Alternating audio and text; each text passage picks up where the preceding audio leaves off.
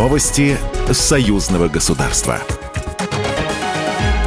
Здравствуйте, в студии Екатерина Шевцова. Президент Беларуси Александр Лукашенко заявил, что второй энергоблок Белорусской АЭС планируется включить в сеть в апреле 2023 года. Он отметил, что при строительстве атомной станции учитывался весь мировой опыт, а также добавил, что проект выполнялся при участии российских специалистов. Я знаю, что россияне иногда стонут что мы предъявляем им завышенные требования по безопасности. Но они должны понимать, мы Чернобыльская республика. Поэтому безопасность – вопрос номер один. И мы будем требовать жесточайшей безопасности и соблюдения норм при строительстве. Президент напомнил, что первый энергоблок с момента включения выработал более 12,5 миллиарда киловатт-час. Это позволило заместить свыше 3 миллиардов кубометров газа и сэкономить для страны более 400 миллионов долларов.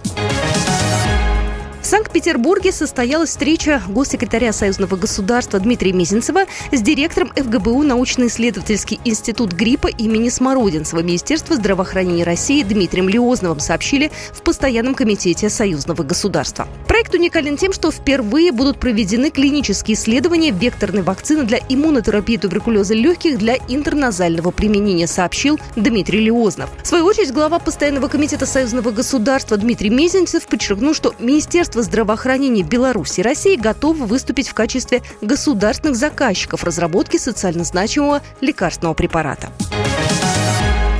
Минск намерен ускорить процесс вступления в Шанхайскую организацию сотрудничества, заявил спецпредставитель президента Российской Федерации по делам ШОС Бахтиер Хакимов. Россия и другие государства поддерживают эти стремления.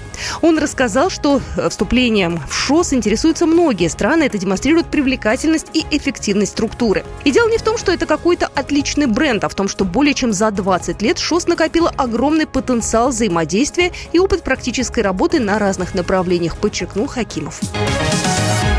В этом году Минск готовится принять у себя первый российско-белорусский музейный форум, сообщила замминистра культуры Российской Федерации Алла Манилова перед встречей с министром культуры Беларуси Анатолием Маркевичем, передает Белта. Основное внимание форума будет уделено военно-исторической и патриотической темам, отметила она. В процессе обсуждения также инициатива создания единой российско-белорусской ассоциации исторических и военно-исторических музеев. В Министерстве культуры Беларуси сообщили о старте продаж билетов на международный фестиваль искусств «Славянский базар» в Витебске. В крупнейшем в Беларуси культурном форуме традиционно примут участие представители десятков стран со всего мира. Программа произведена по заказу телерадиовещательной организации Союзного государства. Новости Союзного государства.